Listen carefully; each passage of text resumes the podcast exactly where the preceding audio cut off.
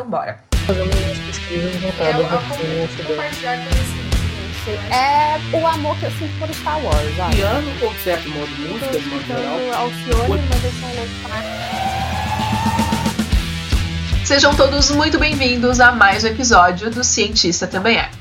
Podcast da Metzer que vem deixando a pesquisa mais atrativa e viável desde 2016. Eu sou a Débora Ternitz e hoje estou aqui em ótimas companhias. Fala pesquisadores, aqui é Felipe Mandavale e estamos com a missão de inspirar mais pessoas a fazer e divulgar pesquisas científicas. Então esse podcast é para você que está aí na iniciação científica, brigando com as normas da BNT e também para você que está no seu mestrado, doutorado, pós-doc, PhD, enfim, um Jedi da ciência. Vamos lá. E hoje, para nos ajudar na missão de recrutar novos cérebros para a ciência, nós estamos aqui com a ilustríssima Hipácia Werneck. Seja muito bem-vinda, Hipácia. Obrigada. Bem-vindo, Fácia. Vamos lá. Boa. Obrigada, é um prazer estar aqui com vocês e dividir um pouquinho da minha trajetória. Muito obrigada pelo convite.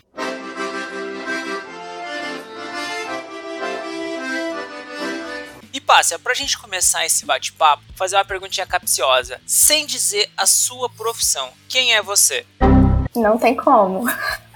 Essa é a pergunta mais difícil que tem. Deu tela não, azul, deu tela azul na Hipácia. não tem como. é muito difícil falar de mim sem falar da minha profissão. Mas vamos É, segurar, mas vamos vamos segurar. Eu, vou, eu vou tentar te dar uma ajuda, então. Pra gente conseguir conhecer um pouquinho, te sentir um pouquinho, então conta pra gente aí os seus três principais hobbies. Então, é, eu acho que o meu principal hobby, assim, é ler. Eu tenho esse hábito de ler muito. Eu costumava ler muito livro de literatura, revistas, assim, antes da faculdade. Mas até nas férias, quando eu tava de férias, né, na época, antes de entrar na faculdade, e eu não tinha nada pra fazer, eu começava a ler um livro didático, que eu ia é, estudar no próximo semestre. Porque eu sempre gostei de estudar muito, então eu sempre li tudo que eu podia ler. Durante a faculdade, eu fui substituindo esse hábito de ler livros para ler artigos científicos. Não só por obrigação, mas porque eu gostava muito, eu gosto de aprender com os artigos. E agora, durante a quarentena, eu tô retomando esse hábito de ler livros de literatura, mas a maioria das vezes sempre envolvendo ciência, né? Porque é o que eu gosto de fazer. Então acho que a leitura é o meu principal hobby. É, eu também gosto muito de desenhar, mas eu não gosto de desenhar é, flor, coração, pessoas, né? Eu gosto de desenhar coisas abstratas. Então tem épocas que eu desenho mais, tem épocas que eu desenho menos.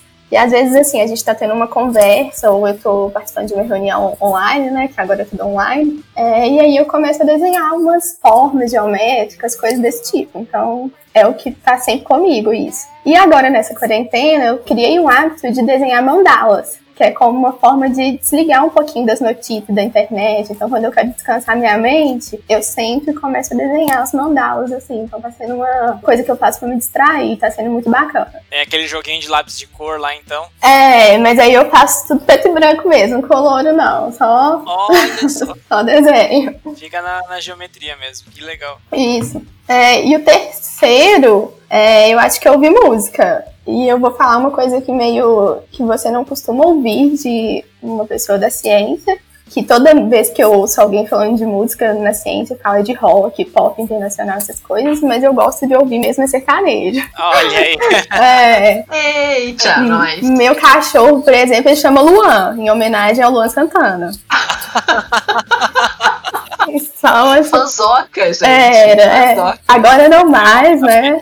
Mas na adolescência eu era a que ficava na grade, assim, no show do Luan Santana, participava de fã-clube, entrava no camarim, essas coisas. Então, Olha a situação. era bem fã mesmo. Maravilhosa. Hoje eu ouço sertanejo enquanto eu tô estudando, enquanto eu tô trabalhando, então às vezes eu tô é, lendo algum artigo, alguma outra coisa, e tá lá o sertanejo de fundo, enquanto eu tô arrumando casa, então faz parte da minha rotina. Mas eu já tô cansada de ver live, viu? Pelo amor de Deus. Mas é.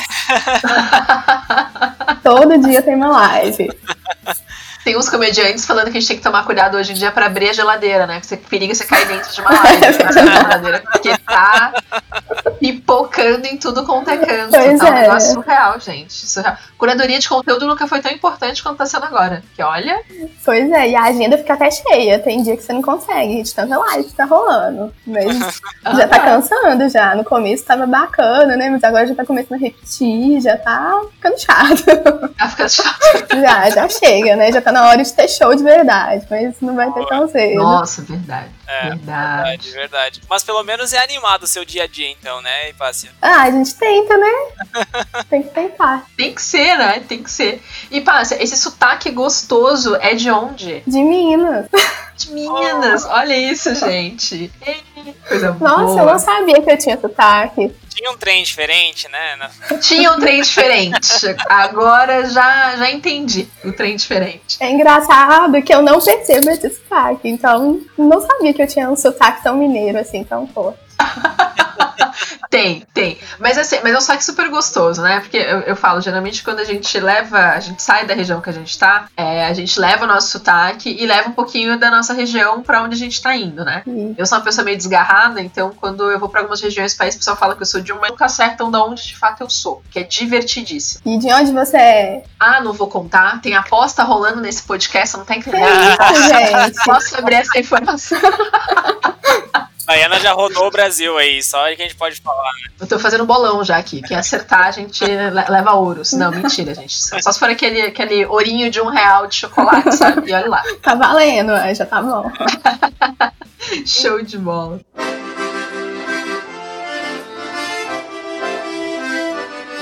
Hipácia, é, tem algum desses seus hobbies que tá mais associado com a sua formação acadêmica? Então, com certeza eu acho que a leitura, né? Faz parte da minha vida, da minha rotina, da minha profissão e do meu lazer. Não tem como fazer ciência sem ler. É, mas eu acho que o meu gosto também por desenhos também está muito associado com a minha formação e, indiretamente, ele indicou a área que eu queria seguir dentro da minha formação. É difícil falar sem explicar o que que é que eu faço, mas eu acho que depois a gente volta nesse assunto do desenho da minha formação. A gente abre. Em breve a gente abre. Ah, joia. E pra gente se aprofundar mais na sua pessoa, conta pra gente, compartilha na verdade com a gente aí três causas ou bandeiras pelas quais você luta ou que você defende no dia a dia. É, eu leio muito e estudo muito sobre a história das mulheres na ciência. E eu acho que essa é uma causa que me motiva bastante. Eu sempre penso assim nas barreiras que as primeiras mulheres tiveram que enfrentar para seguir sendo uma pesquisadora, né?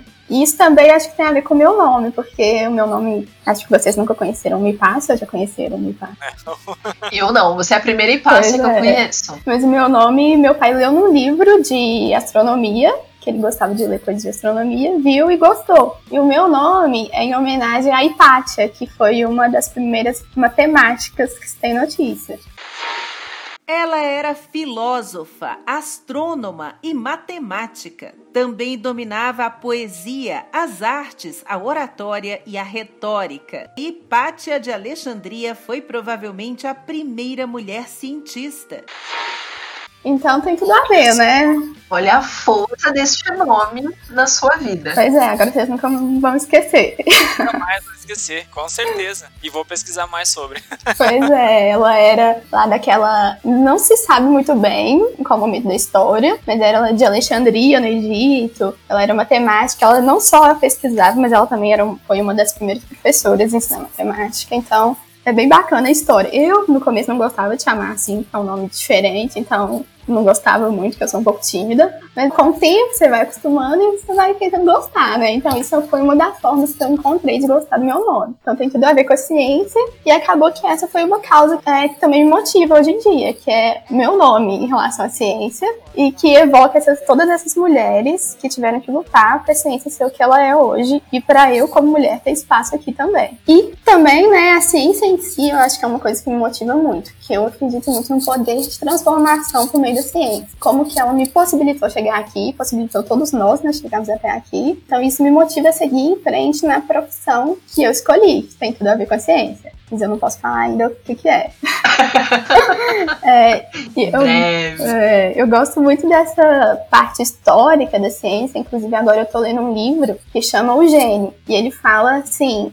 É um livro muito grande, muito denso. Eu jamais iria começar a ler esse livro se não fosse por causa da quarentena, por exemplo. Mas ele fala da história da genética, como que as pequenas descobertas elas foram se somando, mudando o pensamento de uma época, mudando as decisões políticas e evoluindo até chegar nos dias de hoje, por exemplo, em que a gente consegue sequenciar o genoma de um vírus rapidamente, né, para fazer, por exemplo, diagnóstico de coronavírus. Então, eu acho muito incrível isso da ciência. A história em si da ciência é muito motivadora para mim. Bom, e nesse sentido, né, uma outra causa que me motiva é a divulgação, tanto da minha profissão e, consequentemente, da divulgação científica, que eu também estou muito envolvida. E é uma ferramenta de tornar o conhecimento mais acessível, porque eu acho que muitas vezes ele fica restrito à universidade, ao centro de pesquisa. E em situações como essa que a gente está vivendo, por exemplo, da pandemia, a gente vê que a falta que o conhecimento básico da ciência faz. E quando eu falo de ciência, eu não falo só sobre as descobertas mais recentes, mas um conhecimento básico, como a importância de lavar a mão. Fato, acho que não teve nenhum na história, assim,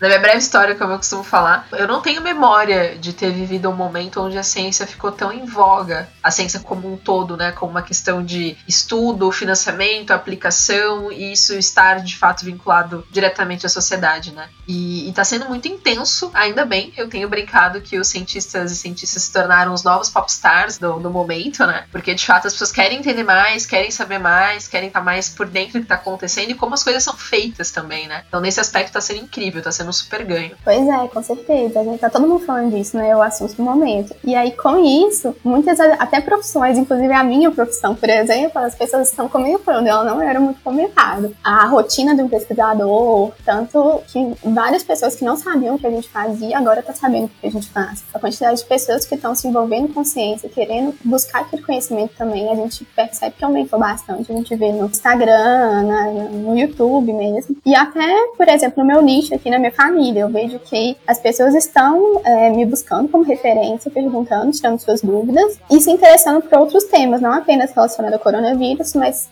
achou nisso, né, o coronavírus, e percebeu quanto que as outras coisas também são importantes, então querendo pesquisar um pouco mais. Então isso com certeza é muito bacana. E falando em Pássia, nesse momento popstar, quanto que o seu papel de cientista impacta na sua vida? Você já falou que os seus parentes já estão te buscando como referência. E o que mais que está te impactando na vida o fato de você ser cientista? Então, eu participo do canal A Ciência, né? Eu participava ativamente, eu entrei no canal em 2017. Eu não sou a pessoa que aparece, vocês não vão me ver nos vídeos, mas eu sou a pessoa por trás a pessoa que tá falando. Eu participava, mas tinha época que eu não participava tanto, participava indiretamente, mas agora pegou numa época que eu também tenho mais tempo para isso, mas também eu tô muito envolvida, principalmente porque eu, essa questão da pandemia mexeu muito comigo pessoalmente. Então, eu estou muito envolvida é, na divulgação com isso, escrevendo muitos roteiros, pesquisando muito. E isso tem a ver com a minha formação, porque se eu não tivesse essa formação em ciência, eu não estaria aqui hoje, por exemplo, conversando com vocês. Então, está presente na minha vida de todas as formas. Agora, para tirar essa angústia do seu peito e de quem está nos ouvindo, conta pra gente qual é a sua profissão e qual exatamente está sendo a aplicação dela e a importância dela nesse momento que a gente está vivendo. Então, eu sou biomédica de formação. Vocês sabem o que é um biomédico? Conta pra gente com detalhes sórdidos, por favor. Pois é. é. a minha profissão ela é muito desconhecida toda vez que a gente fala com alguém, ah, sou biomédico, pergunta, ah, é quase medicina, né? Não, não é quase medicina. não, ou então, às vezes, acha que a gente queria fazer medicina e aí não conseguiu, e aí foi pra biomedicina, que é quase a mesma coisa. Não, também não é isso. Eu nunca quis ser médica. Então, o profissional biomédico é um profissional muito versátil. Ele pode atuar em várias frentes, mas a principal assim, área de atuação mesmo é em laboratórios, seja em laboratórios de pesquisa ou, por exemplo, laboratórios de análises clínicas, que é o que a gente está vendo muito hoje, né? Então, toda hora a gente vê uma reportagem, alguma coisa relacionada a testes de diagnóstico de coronavírus, por exemplo. Aí tem sempre um profissional realizando os testes. Na maioria das vezes, esse profissional é um biomédico na minha formação, é, ela se como que se sobrepõe muito com a de outros profissionais. Então, por isso que é difícil, às vezes, criar uma identidade como biomédico. Isso também é uma das coisas que a gente tenta mostrar no canal La Ciência, que a gente fala muito de biomedicina, para outras pessoas quererem fazer o curso e se interessar por isso. Eu, por exemplo, fiz a biomedicina porque eu queria um curso em que eu tivesse que estudar bastante, que eu quisesse pesquisar, que eu tinha que ler muito, estudar bastante, né? E eu gostava muito de biologia no colégio, mas eu nunca gostei muito de planta, por exemplo. Eu gostava de saúde. Então, então assim, o que, que eu vou fazer? Eu não quero ser médica. Então foi que eu descobri, fui pesquisar e eu vi que existia biomedicina, que eu podia fazer isso. Então Legal. é muito conhecido ainda, mas é bom nesse momento de crise que as pessoas estão conhecendo mais biomédico. É, qual foi a pergunta?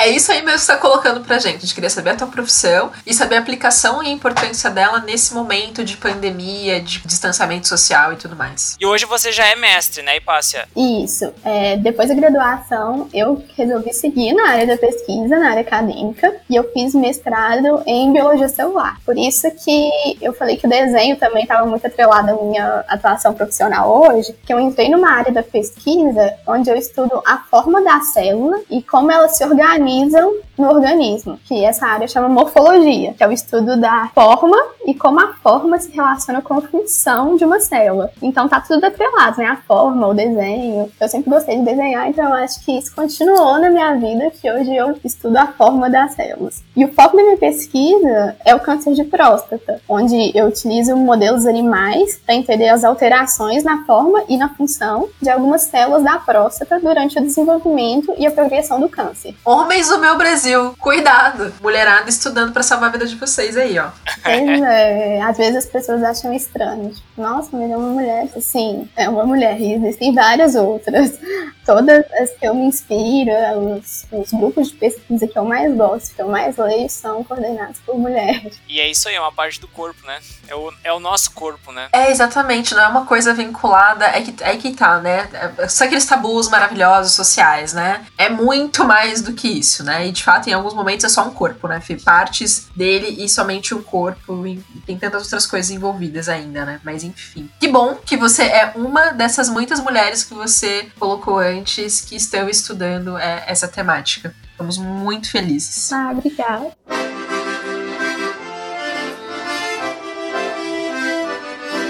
E, Pássia, você comentou, né, que, enfim, né, você teve essa, essa fase de descoberta ali, saindo do colégio, entrando na graduação, né, entendendo se você queria ser médica, descobriu a biomedicina. E quando você era criança, assim, você já se imaginava nessa profissão? Explica um pouco mais pra gente como que era você na infância. Eu nunca soube o que eu queria fazer. Eu era pessoa indecisa e quando perguntava, ah, o que você quer fazer? Eu falava, não faço ideia. Porque eu sempre gostei de estudar, então eu gostava de tudo. Então eu não sabia o que eu queria fazer. Então eu quis atrelar, quando eu decidi entrar no vestibular, qual matéria que eu gostava mais na escola, com esse meu desejo de estudar. Foi quando eu encontrei a biomedicina, que tudo que eu pesquisei, os cursos, né, que eu pesquisei naquela época, o que mais eu achei que tinha a ver com estudar era biomedicina. E eu nunca tinha ouvido falar nisso, minha família também nunca tinha ouvido falar em biomedicina, mas eu falei, ah, vou tentar. Meus pais no começo me apoiaram, mas meu pai ficou um pouco com o pé atrás, assim, falando, ah, você podia fazer uma engenharia, alguma coisa assim. Mas segui na biomedicina. Depois que eu entrei na faculdade, eu percebi que ali que era o meu lugar. Depois, os amigos meus vieram conversar comigo e falaram, nossa, tem tudo a ver com você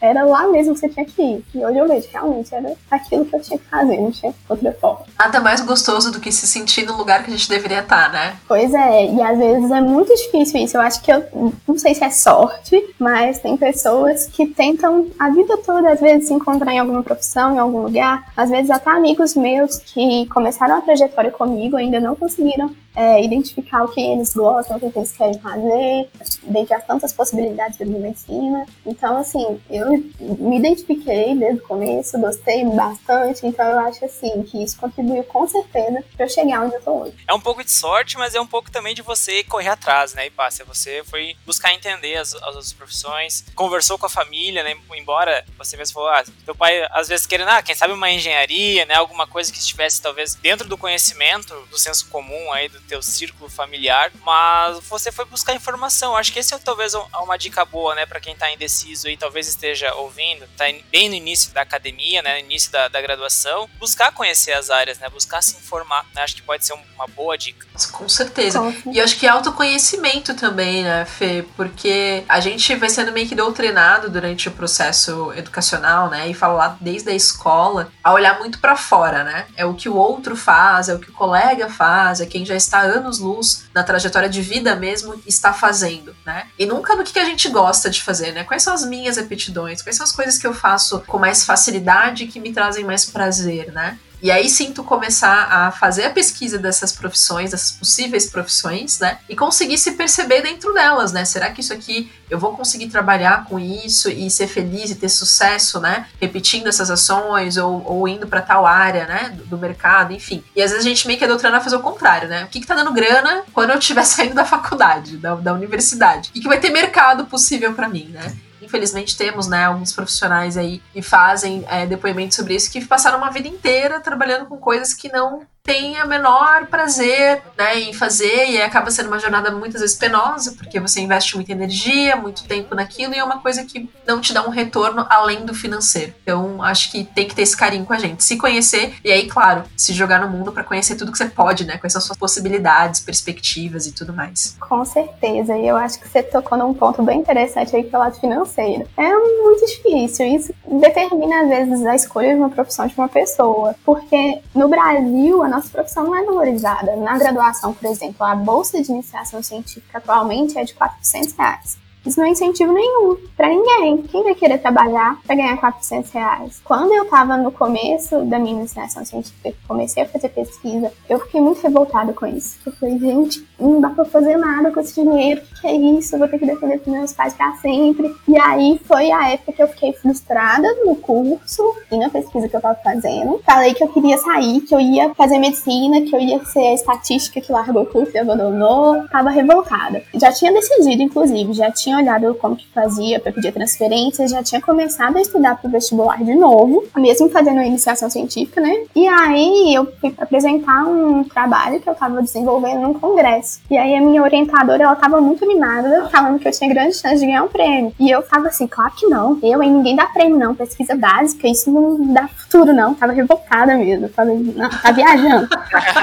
e aí eu fui e apresentei trabalho. E aí depois ganhei prêmio. Aí os meus amigos falaram, tá vendo? Não era aquilo que você tá falando, né? Sim, pesquisa básica ganha prêmio também. Tem gente que valoriza, que. Eu falei, ah, não, isso ali foi sorte. Não, não, não, vou continuar, vou fazer medicina, não quero saber disso não. E aí na outra semana, eu já tinha inscrito meu trabalho para um outro congresso. E aí na outra semana, depois que eu ganhei esse prêmio, meu trabalho foi selecionado para apresentar, é, para eu dar uma palestra, né, sobre meu trabalho nesse congresso. Aí os meus amigos de novo falando, tá vendo? Eu acho que você tem que reconsiderar isso aí. Eu acho que não é muito bem, você tá revoltada à toa. E foi aí que eu parei pra pensar, falei, não, realmente, acho que aqui é o meu lugar mesmo, foi só uma crise existencial passou por mim, mas é que eu tenho que ficar, apesar das dificuldades. Então, vou ganhar mal? No começo, sim, pode ser que isso melhore depois. E também tem outras formas de eu ganhar dinheiro, por exemplo, hoje fazendo vídeo no YouTube. Então, outras formas de você fazer outras coisas e também eu ia estar, às vezes, em uma profissão que eu ia estar ganhando dinheiro, mas não ia estar feliz.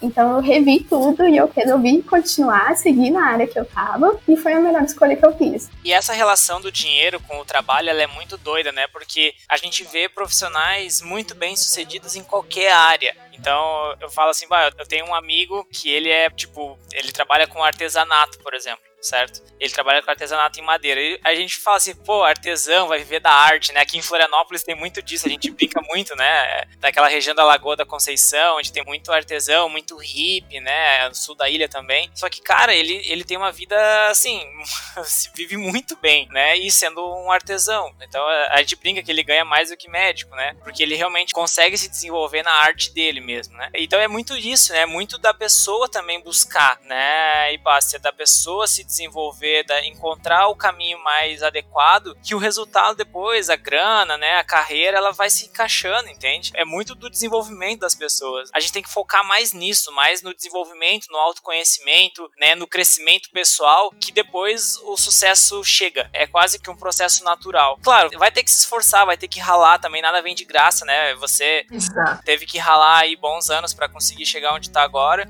E isso não é uma exceção, é a regra, né? A gente tem que ralar para conseguir com que as coisas aconteçam. Com certeza, ninguém consegue sem se esforçar. Tem que correr atrás. Não tem milagre.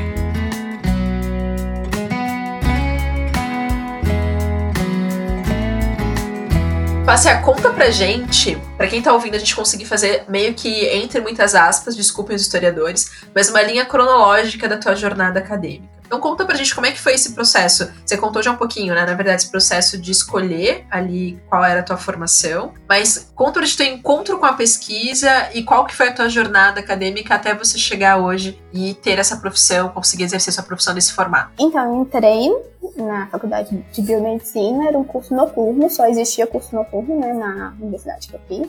E então, naturalmente, as pessoas iam ocupar a parte do dia delas, né? Então, procuravam os trabalhos e iniciação científica, porque eu estava numa universidade pública, então a pesquisa sempre foi muito próxima. Então, os meus professores, eles eram é, pesquisadores, eles tinham um laboratório, então acabava que recrutava os alunos. E inicialmente teve um programa do governo que ele, todo mundo que entrava na universidade era matriculado, já concorria a uma bolsa para fazer iniciação científica. Esse programa não existe mais, só inclusive na época que eu fiz, que desistiu, no outro ano também não, não teve mais. Então acabou que muita gente já entrou direto na iniciação científica. Então não tive que procurar nem nada, foi tipo assim, ah, beleza, ganhei, vou lá fazer isso, vamos ver o que, que é. E aí você podia escolher entre os laboratórios, né, que existiam as opções lá, os laboratórios que se candidatavam, né, e eu falei, ah, que disciplina que eu já tô gostando aqui na, na faculdade, né, e era a disciplina de morfologia, então eu procurei algum laboratório naquele departamento, um laboratório que estudava próstata, e eu gostei. Então eu continuei seguindo na iniciação científica e o laboratório sempre me proporcionou muitas oportunidades, me deu muita autonomia, então eu aprendi muito com as pessoas que estavam lá e me, me dedicavam muito em aprender, em ler é, sobre aquele tema que estava sendo discutido dentro do laboratório. Então eu sempre participei de eventos científicos, sempre ajudei na organização de eventos científicos, gostava de apresentar pôster do meu trabalho, dar palestra. Então eu fui vivendo realmente aquela vida acadêmica e aí depois, no final, eu não via fazendo outra coisa. Eu fiz um estágio fora é, da academia, né, fora da iniciação científica. Eu fui fazer um estágio numa clínica de reprodução, uma clínica de fertilização in vitro. E foi uma experiência bacana foi muito bacana que aliou a reprodução, que eu já vinha estudando, né? Que tem a ver com a próstata, a reprodução, e aí eu vi a aplicabilidade daquilo que eu estava estudando. Mas eu não era aquilo que eu queria fazer, eu não queria estar no setor privado trabalhando, eu queria pesquisar as coisas. Queria estar no nível antes de chegar na prática. E foi por isso que eu decidi fazer o meu mestrado, então, e seguir na área acadêmica a gente tem brincado bastante que essa história da reprodução humana com essa onda do coronavírus vai ser engraçada, né? Que depois da Segunda Guerra Mundial teve os baby boomers, né? Depois veio a geração X, geração Y, né? Geração millennial, aquela coisa toda. E agora a gente vai ter a geração coroners, como é que vai ser? pois é. Daqui cinco anos, Fê, a gente vai conseguir falar, tá vendo? A gente já falava sobre isso. Você surgiu na época do coronavírus. É, nossa, gente. Nasceu ali por março de 2021, já tá sabendo, né? É, dezembro, de dezembro a março ali, já sabe, né, mano? É verdade. Fruto de quarentena, Brasil. Sensacional, é. olha aí. Gente, mas será mesmo? Pensando, sabe? Que as pessoas, no começo, as pessoas levaram, tipo assim, acharam que ia ser fácil, mas agora eu acho que o povo já tá aí brigando, viu? Os casamentos não vão aguentar mais, não. Pois é, né, cara? É muito 880, na real, né? Tem uma galera que tá separando, e aí, por conta da quarentena, ficando todo mundo na mesma casa. Então, assim, estou separado, mas estamos dividindo a mesma casa. que não tem Porque, né? É sensacional esse momento. E tem uma galera que tá conseguindo renovar os processos, né? Porque às vezes a correria do dia a dia não tinha tempo para ficar com os companheiros e companheiras e agora estão conseguindo ter tempo, né? É. Então a gente tá tendo os 880 aí, mas que tá sendo um teste de força Com certeza. De tudo, Se né? A quarentena pode continuar. né? Pode, pode renovar os votos, mas 60 anos aí tá garantido. Maravilha. é. Eu aqui, a gente já passou por é, montanha russa. Tem dia que eu e meu marido, a gente tá ótimo. Tem dia que um não aguenta olhar pra cara do outro, que a gente tá meio assim, entediado. A gente gosta muito de sair pra jantar e a gente não tá saindo pra jantar. É o nosso hobby de casal. E a gente não tá fazendo isso, então a gente tá saindo, meu Deus, eu quero ir no restaurante. Meu Deus, o que eu faço? Come na varanda, gente. É assim. né? É, Você vai, vai pro corredor, vai- ah, improvisa-se. É. Improvisa-se. Tem que usar criatividade, criar um cenário em casa, sei lá. É, mas é isso aí. É isso aí que tá rolando. Porque olha, não, não está fácil. O bom é assim, eu acho que a galera que já era mais caseira, que já curtia mais casa, eu tenho vários amigos que estão falando, nossa, gente, eu já tava de quarentena, só não tinha nome ainda pra isso. Agora, agora eu tenho. É verdade. E tá maravilhoso. E tem uma galera que tá assim, ó, querendo pular pela janela, porque não, a gente não aguenta mais ficar em casa. Porque tava o tempo todo na rua, são pessoas que não conseguem, né? Não tem essa coisa de curtir a casa, de ficar de Uhum. boa. Então acaba gerando uma ansiedade gigantesca e o pessoal tá tendo aí que se virar nos 30 pra segurar a onda. Sei bem. Né, Felipe? Ih, rapaz.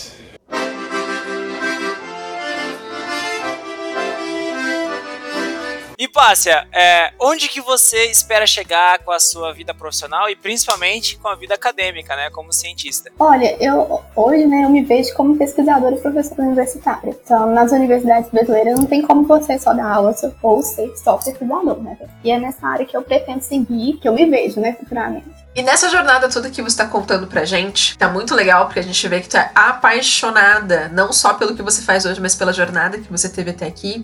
É, puxa naquela memória no coração se teve algum docente que foi fundamental pra tua jornada, que tipo, sem aquela conversa, sem aquele apoio, talvez hoje você não estaria aqui conversando com a gente. É engraçado você falar de jornada, porque a gente pensa, eu tenho 25 anos, aí já penso, nossa, eu já tenho uma jornada, né? Quando a gente às vezes vê um professor, o professor tá. Você pensa que o professor já tá mais velho, que teve que fazer tanta coisa pra chegar até. Ah, não, sua jornada começa quando você entrou na universidade, você já é o profissional, já, já começou ali, você já tem uma história pra contar que pode influenciar outras pessoas. Isso é muito interessante, né? Então, é, todos os meus professores, né, que passaram pela minha vida, cada um ensinou um pouco pra mim e até aquelas matérias que eu não gostei, às vezes eu não gostei porque eu não gostava do professor, né? O professor influencia tudo na matéria que você tá aprendendo. Mas sem dúvida eu acho que meus professores de ciência, eles foram muito importantes, eles sempre estimularam a minha curiosidade. Então, quando tinha, por exemplo, uma feira de ciências, dessas coisas do tipo na escola, eu sempre era a pessoa do grupo que ficava empolgada, que mais fazia as coisas, a que empenhava, a que os professores elegiam para coordenar tudo, porque era o que eu gostava de fazer. Então ali eu vi a oportunidade de estar no meu ambiente, né? E teve um professor de ciências, que é. Na época eu tava na sexta série, hoje é sétimo ano, né? Que ele tinha um carimbo que tinha o nome dele e na frente do nome dele tinha mestre. E aí aquilo me chamou muita atenção quando eu vi, porque eu tô assim, gente, o que, que é isso, mestre? Eu não fazia ideia do que era aquilo, mas eu achei muito interessante, eu achei muito bacana e eu pensei, olha, eu também quero ser mestre. Seja lá o que isso for, eu quero um dia que no meu nome esteja mestre na frente. Hoje eu sei o que, que é um mestre, o que, que isso faz. Então, isso me marcou muito. E agora, é, pensando sobre isso, né, hoje eu vejo, nossa, hoje eu sou mestre. Não era aquele bicho de sete cabeças. Era só o título que você adquiriu. Com muito esforço, com certeza. Mas era isso. Consegui. Boa! É, e com certeza também, eu não posso deixar de mencionar os professores que eu tive, assim, a honra de conhecer na universidade, que são os pesquisadores brasileiros. Por exemplo, eu tive aula com um professor que descobriu o maior vírus já identificado no planeta. Eu tive aula com a professora que descobriu uma organela celular. Eu tive aula com um professor que estuda fungos na Antártida. Então, isso é incrível. A oportunidade que a gente tem de ter a aula e a honra, né? Com esses professores que de inspiração pra gente, com certeza marcou muito na minha trajetória e é fundamental para ser a pesquisadora que eu sou hoje. Lindo, sensacional. Eu, eu sou a louca dos apelos aqui no, no podcast, né? E aí, nesse momento, eu vou fazer um apelo para os professores seus lindos. Porque eu acho que, como a trajetória é nossa, né? A gente meio que naturaliza aquilo e vira meio que um. Ah, falsa modéstia muitas vezes, né? Ou até mesmo a pessoa já não dá muita importância. Eu fui descobrir algumas feras de professores que eu tinha depois que eu já tinha me formado. Depois que eu já teria encerrado o curso. Porque eles não têm esse hábito de divulgar e contar pra gente muitas vezes essas coisas. Às vezes a gente ficava sabendo que o cara era incrível ou que aquela professora era sensacional, era uma super referência naquilo, por uma outra notícia, por uma outra fonte, sabe? É. E aí é. você falava, caramba, poderia super ter sugado mais, né? Poderia ter aproveitado mais esse professor de alguma forma. Porque vamos combinar que quando a gente tá lá no início, a gente não pensa que o Lattes ele pode ser um lindo catálogo, né? De mentores. Então uhum. é, é uma coisa que a gente aprende ao longo da caminhada. E às vezes aqueles professores já passaram pela sua vida, já não estão mais naquela instituição, ou eram professores convidados, enfim. Então, professores, seus lindos, divulguem mais o trabalho de vocês, as pesquisas que vocês fazem, as premiações, né? É, a, as especialidades que vocês têm nas áreas de pesquisa para os seus alunos, né? Para que eles também queiram ter mais interesse, se sintam mais próximos e, e, também queiram trocar ideias e quem sabe muitas vezes até seguir os seus passos dentro de alguma vertente da pesquisa que você já está executando, né? E não só aquelas criaturinhas gênias que aparecem na turma que daí a gente pega dedo, né? Enquanto o professor pega lá dentro e fala, não, vem cá, vamos fazer pesquisa junto, vamos fazer extensão juntos. Perto para os seus alunos, porque a gente fica super maravilhado quando a gente descobre os super-heróis que a gente tem ali em sala de aula no nosso dia a dia. Com certeza. Os profe... A gente já está mais provado, agora a gente consegue ver né, que as pessoas que estão dentro da universidade, na academia, são péssimas para mostrar para as pessoas que elas fazem, né? Tanto que surgiu aí a necessidade da divulgação científica. A gente não sabe mesmo divulgar o que, que a gente faz. E Exato. Como na universidade, a forma de que as aulas são divididas é um pouco diferente do que acontece em muitas universidades cada dia, cada matéria, eles chamavam o professor especialista daquele tema. Então, o professor ele tinha que se apresentar, porque cada dia era um professor diferente. Então, a gente não ia criar nenhum vínculo com aquela pessoa. Então, a maioria dos professores chegava e já se apresentava. Então, isso foi fundamental para eu já entender, olha, aquela pessoa que está me ensinando. É, por exemplo, vírus, ele trabalha com vírus, ele descobriu um vírus. Então, não é qualquer pessoa. Então, aí, às vezes, a gente até prestava mais atenção do que ele iria falar justamente por causa disso, né? E aí, como você está falando, isso não acontece em todo lugar. É. Isso é importante mesmo. Fez total diferença na minha formação. Olha aí, viu? E passa não me deixa mentir sozinha. Mente junto comigo. Obrigada, passa. Muito obrigada.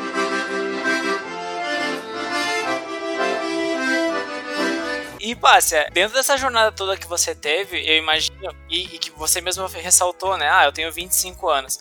Mas você já trilhou um caminho aí muito bacana e que com certeza você deve ter alguma dica de sobrevivência para essa garotada que está começando. Então, eu acho que uma dica fundamental que a gente até já discutiu aqui é se autoconhecer. Então, eu acho que a minha trajetória foi dessa forma porque eu sabia o que eu gostava, que eu gostava de estudar, que eu gostava de biologia, eu gostava de saúde. Então, isso trilhou minha trajetória até aqui. É, então, o primeiro passo é se conhecer o que, que você gosta, o que, que você faz de melhor. E depois disso, aproveita tudo que a universidade tem para oferecer. Eu, por exemplo, eu participava de tudo. É, eles chamavam que era piolho de congresso. Tava em todo congresso. Então, tudo que estava acontecendo na universidade, eu estava assistindo uma palestra, eu estava assistindo uma palestra, às vezes em inglês, que quando eu entrei na universidade eu não sabia inglês direito. É, eu não entendia nada, mas eu estava lá, porque aí eu via as imagens que o cara mostrava, projetava na palestra, então eu estava em tudo. Estava organizando eventos também ativamente. Fiz iniciação científica durante toda a graduação, então foi fundamental.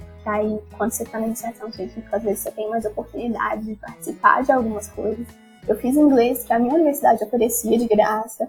Eu fui representante discente, então eu aproveitei tudo, tudo, tudo que a universidade tinha para me oferecer, eu aproveitei. A única coisa que eu não fiz foi aqueles negócios de liga de esporte, que eu sou péssima de esporte. Mas o resto eu fiz tudo. Isso aqui é a dica que eu tenho para dar. Então faça tudo que você puder, aproveite muito a universidade. E também, assim, não só aproveite a parte acadêmica, eu também participava de todas as peças, todas as coloradas, tudo eu participava. Eu queria, assim, viver aquilo ao máximo possível. Então eu aproveitei tudo e eu conheci várias pessoas de vários cursos diferentes pra gente trocar trocar várias ideias informações. Isso é fundamental para você já criar seu network, né? Com quem você se relaciona, para as pessoas te conhecerem, é, você dividir o que você faz, para as pessoas verem, às vezes até dividir aquele conhecimento que você está adquirindo no laboratório, ou seja lá onde você trabalhando com outra pessoa. Então é fundamental, aproveita a universidade o máximo que você puder para você adquirir a maior experiência possível e se descobrir também, né? Quanto mais coisas a gente faz, mais experiências a gente se possibilita ter, mais a gente se descobre e entende que gosta e principalmente que não gosta. Exatamente. Às vezes as pessoas falam assim comigo, ah, mas eu não sei o que, que eu gosto. Aí eu pergunto, mas você sabe o que você não gosta? Porque isso já é um começo.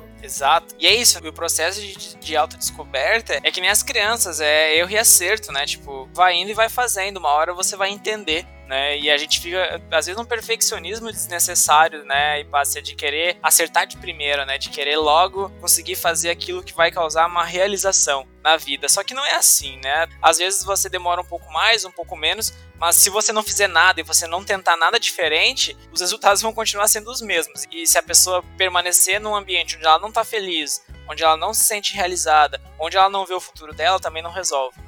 Né? Então é muito importante que a gente experimente, experimente rápido. E como a gente brinca nas startups, né? Erre rápido, né? Fail fast. Né? Então eu acho que isso também vale pra vida. Com certeza, com certeza. Fundamental isso. E a gente vai errar toda hora. Não tem jeito. Vai errar, não tem jeito, né?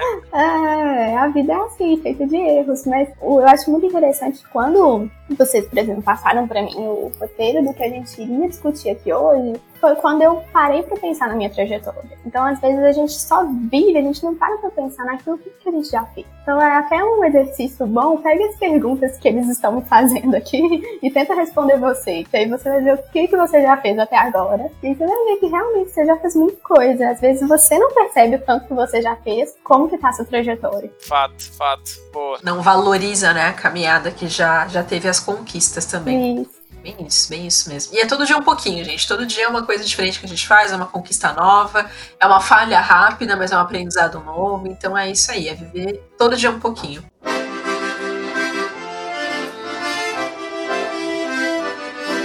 Agora, como a gente não é bobo nem nada, estamos aqui com uma divulgadora científica. A gente tem uma pergunta polêmica. Ela é polêmica porque é difícil sair dela. Vamos ver o que, que você acha. A gente escolheu quatro pontos que a gente acredita ser aí os principais objetivos da divulgação científica, mas a gente quer que você escolha somente um desses pontos e defenda ele diante dos demais, tá bom? Então vamos lá. A divulgação científica é fundamental para desenvolver a ciência, disseminar ideias e resultados para o mundo, potencializar o debate científico ou instigar novos talentos. Eu acho que dentro do que você falou aí, o que mais me motiva, por exemplo, a fazer divulgação científica, eu acho que a gente está vendo a necessidade disso, é divulgar ideias. Porque a gente, os pesquisadores, eles são muito bons em divulgar aquilo que eles fazem para os pares, né, para os outros pesquisadores. Mas eles não, a gente não sabe como divulgar para a população. E isso a gente está vendo agora a necessidade de fazer isso. Quando eu entrei, por exemplo, na, na graduação, eu não se falava de divulgação científica, isso foi em 2013.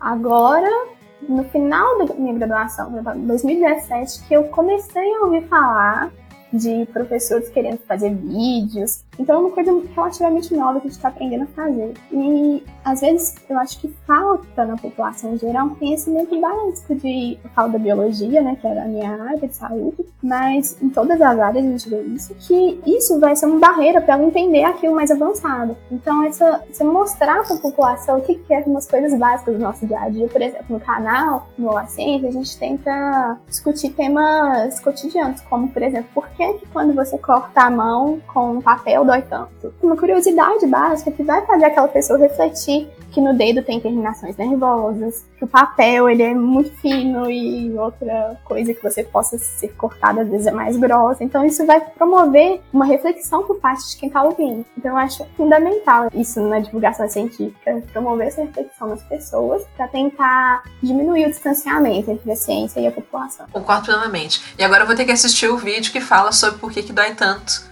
o dedo quando a gente corta o papel. Pois é, Porque... assiste lá pra você descobrir. Olha, é sensacional. Gente, é um corte tão bobo, incomoda por tantos dias que é surreal. Dói muito. É, meu Deus, enfim. Vamos lá. É terrível. Tô pensando é as mil vezes que eu já fiz isso.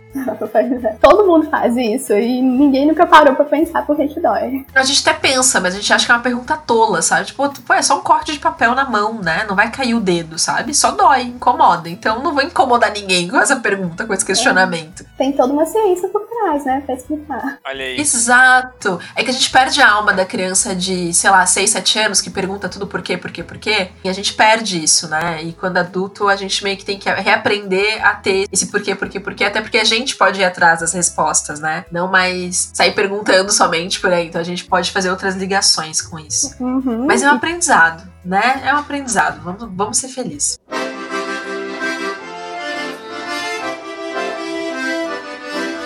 E, Pássia, bom, você já falou bastante aí né, do, do, seu trabalho, da, da, importância da divulgação científica, a gente já, já, entendeu um pouco mais da sua ideia sobre isso, mas fala um pouco mais do seu projeto, né, do seu canal no YouTube, que você já deu um spoiler aqui antes. Conta mais pra gente como é que é esse trabalho. Então, o projeto surgiu, foi meu marido, na verdade, que aqui faz os vídeos, o Lucas, ele voltou do exterior, que ele tinha feito intercâmbio, e ele viu que lá fora, ele foi para a Austrália, as pessoas entendiam a importância da ciência, as pessoas em geral. Então lá, quando você falava que você estava numa universidade fazendo uma pesquisa, as pessoas te olhavam, nossa, esse cara é inteligente, ele é importante. Aqui as pessoas não valorizam isso. Então ele voltou com essa necessidade de mostrar para as pessoas que a gente faz na universidade, que a gente o nosso trabalho, né? Divulgar isso. Então foi aí que criou, nasceu o La Ciência, em 2016. Com isso, eu sempre sim, participei de tudo, indiretamente. Em 2017 eu participei do canal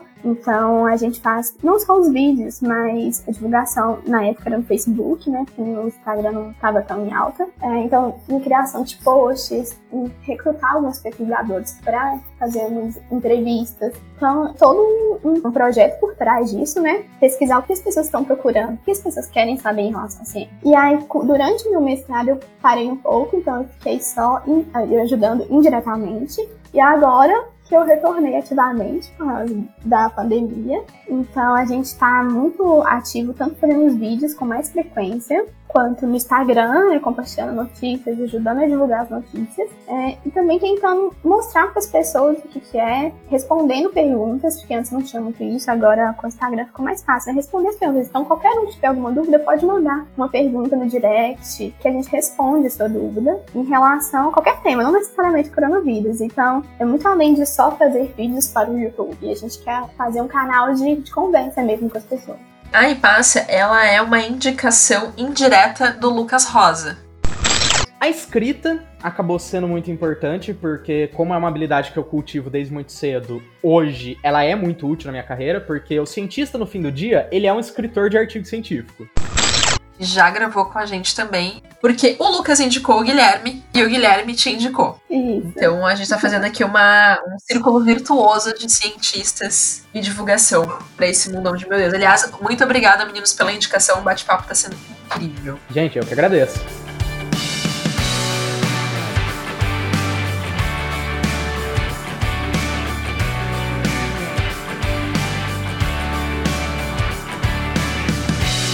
Então para nossa série agora, importante para a sua formação.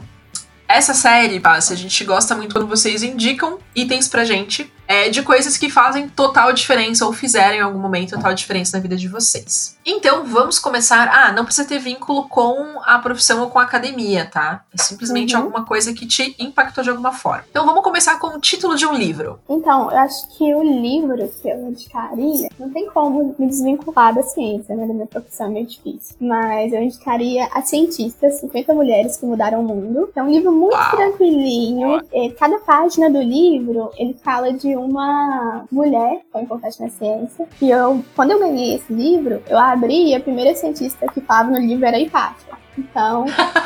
Olha. Aí eu já gostei, né, obviamente, do livro.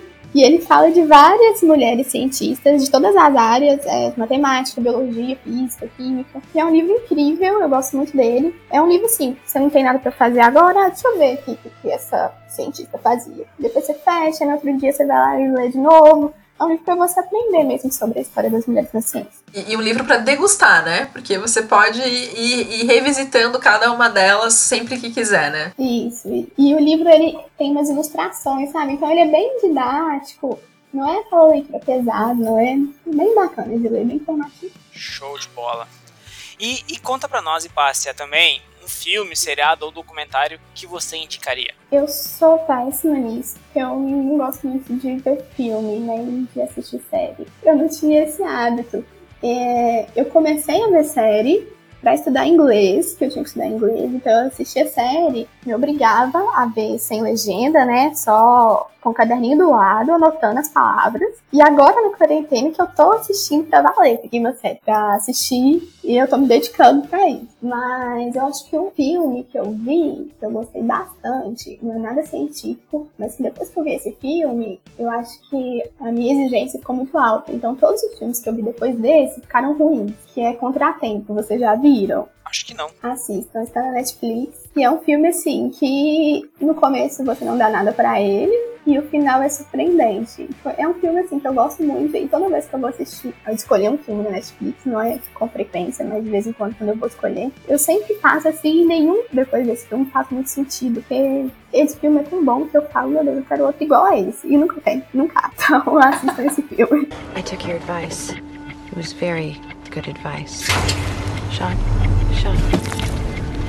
Look, I can see that you think you know me, but I don't know who you are. My name is Captain Coulter Stevens. You couldn't freaking me out. Vou colocar aqui na lista de desejos, com certeza. Nossa, arrasou. Tava dando uma olhada até na, nas sinopse. Parece bem bom, de fato. Uma ótima dica pro final de semana. É, podem assistir. A sinopse da Netflix é bem péssima, né? Você não consegue ter uma ideia do filme lendo a sinopse. Mas É verdade. Tem uns que eu simplesmente eu jogo lá e tipo, vamos ver o que que acontece. Se eu não gostar dos 10 primeiros minutos, a gente vê outra coisa. Mas é mais ou menos nisso. E eu queria dizer que você não é uma alien, tá? Porque nós temos cientistas aqui que falam não assista o filme, não assista seriado, só vejo documentário. E ele Ah, indica então tá bom. documentário e tá tudo certo. É só que alegria. bom. Mas até tá sendo um ato que eu estou tentando, é, que eu tô gostando de fazer na quarentena.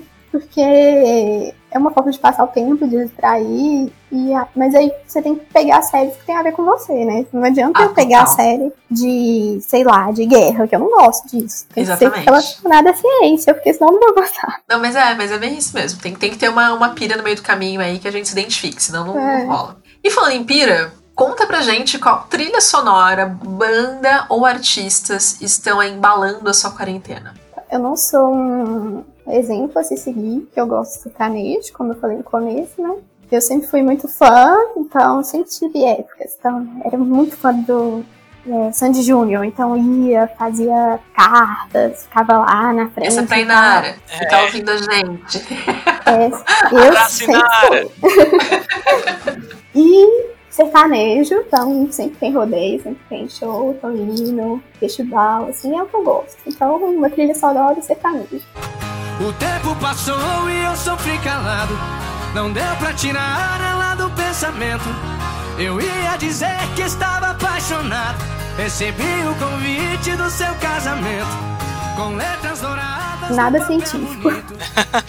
Não, e nem precisa, né? Acho que a reação que a gente tem com a música já é científico o suficiente. Então já nos basta, tá tudo certo. E aí, pra gente fechar a, a série importante pra sua formação, conta pra gente, você que já falou aí que tá sofrendo por não conseguir ir em restaurante, qual que é a sua comida favorita? Risoto, com certeza. Ô, tô Ah. também, viu? Vou te falar. É coisa bem boa, viu? É bom de comer, é fácil de comer, né? Dá uma... É fácil de comer, ó. É, porque não tem que tá cortando, sabe? Não tem. É, é, uma, é uma simplicidade de prato. Eu amo. Mas É eu muito gostoso. gosto de, de comer, eu não gosto de fazer, não. Eu sou péssima na cozinha, não sei fazer nada. Então, por isso eu gosto de sair E qual risoto você mais gosta? de camarão. Ah, é bom mesmo. Fina, de camarão, não é qualquer coisa. Tô sentindo muita falta, viu, gente, de um restaurante melhor.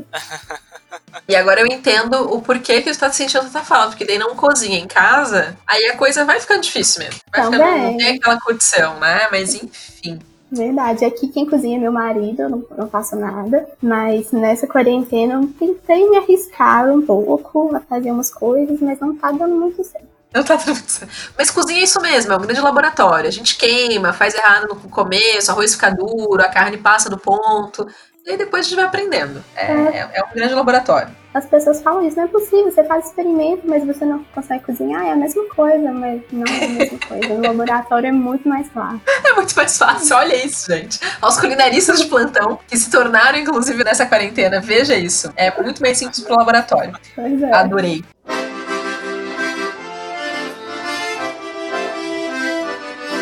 Bom, é nesse clima controverso aqui que uma galera pensando, meu Deus, eu no laboratório, elefantinho na loja de cristais. Mas tudo bem. Mas é nesse clima muito controverso e gostoso que a gente se despede de mais um bate-papo aqui no Cientista Também É com a Hipácia Werneck, maravilhosa. E Hipácia, a gente queria que você compartilhasse com a gente aí as tuas redes, onde a gente pode te encontrar e encontrar mais sobre o seu projeto de divulgação científica. O... Podem seguir o A Ciência no Instagram, é, arroba a Ciência, é, no YouTube também.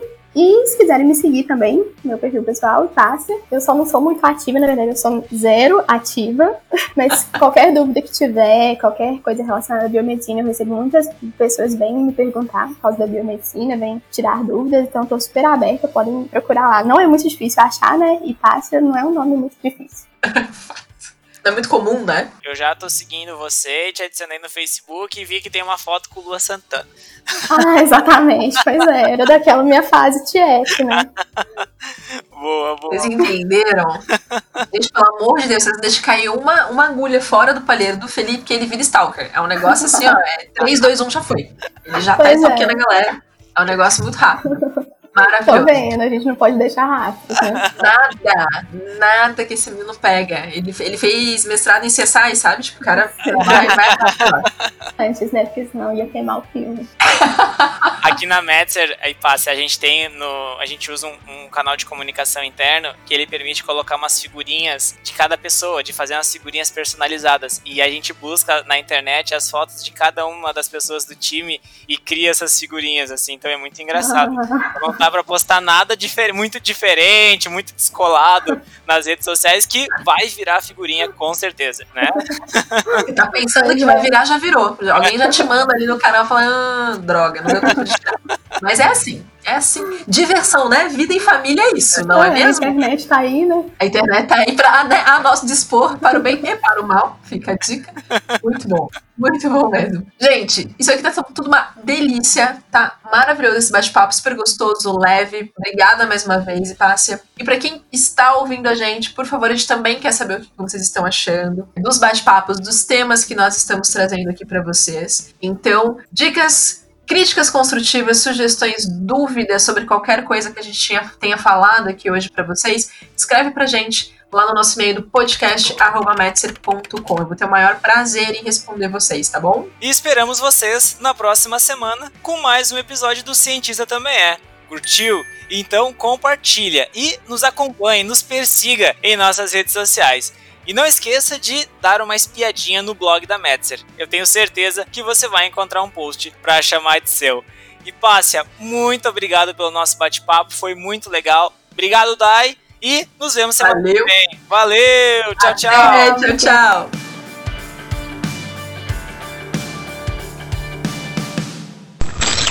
Este podcast foi editado por Dente de Leão.